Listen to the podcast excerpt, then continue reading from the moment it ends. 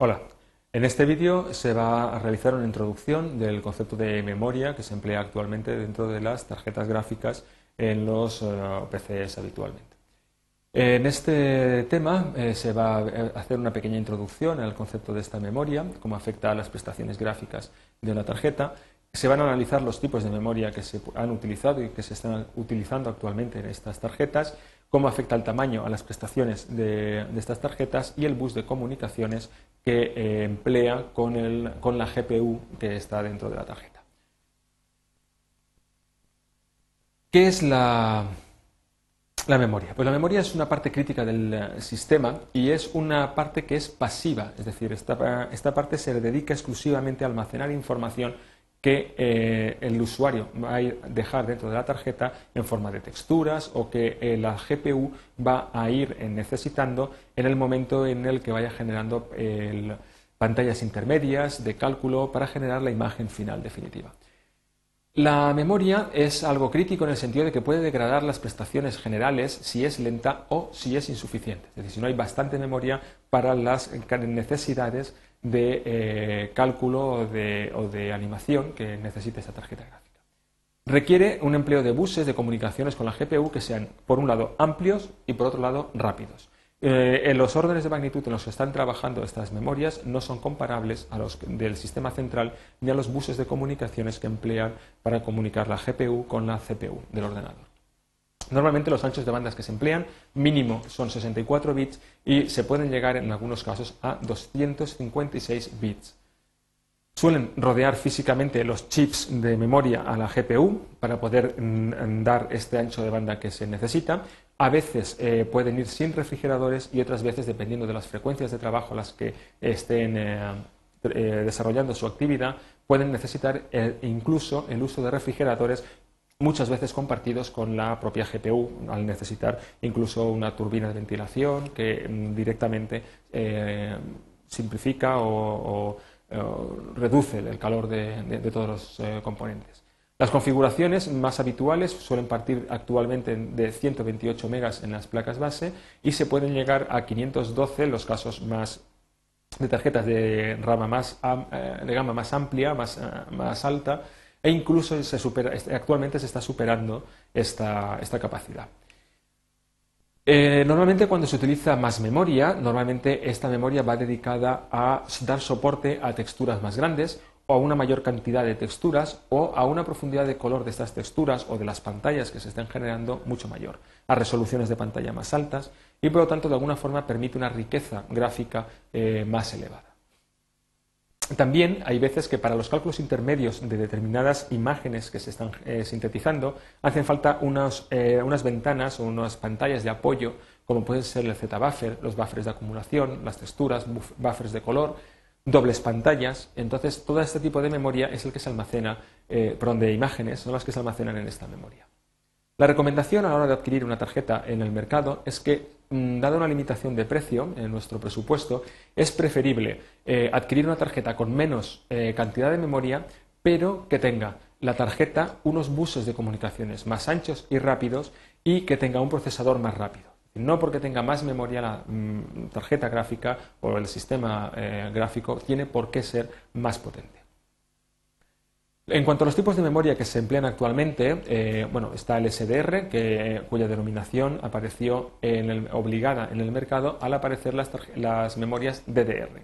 Las DDR son memorias que son capaces de transferir con la misma frecuencia de reloj el doble de eh, datos que las memorias SDR. Estas, eh, aunque se utilicen en algunas aplicaciones e inicialmente empezaron a emplearse en las tarjetas gráficas, no es el caso actualmente. Es decir, en estos momentos no hay ninguna tarjeta que emplee este tipo de memoria, es un modelo obsoleto.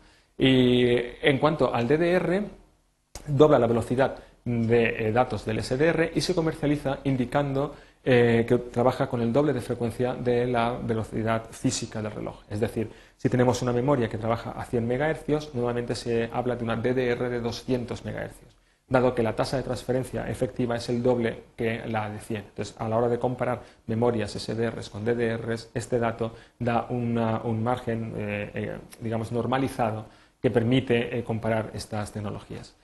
Actualmente las que realmente se están utilizando en las gamas altas son las DDR2, y que se comercializan bajo el nombre de GDDR3. Básicamente vienen a ser lo mismo con alguna facilidad añadida gráfica. Emplean el mismo principio que el DDR y la velocidad de reloj se puede ver más o menos aquí. ¿eh? Suelen ser un poquito más rápidas que las DDR2 e, insisto, con alguna facilidad añadida eh, para la DDR3, para gráficos. Los tipos de memoria que mm, anuncian algunos de los fabricantes de, tarjetas eh, suelen ser el GDDR2 y el GDDR3. Realmente el GDDR2 es una cuestión más bien de tipo de marketing, se emplea en tarjetas gráficas, no es realmente DDR2. Mm, se puede considerar que es un punto intermedio entre una DDR y una DDR2.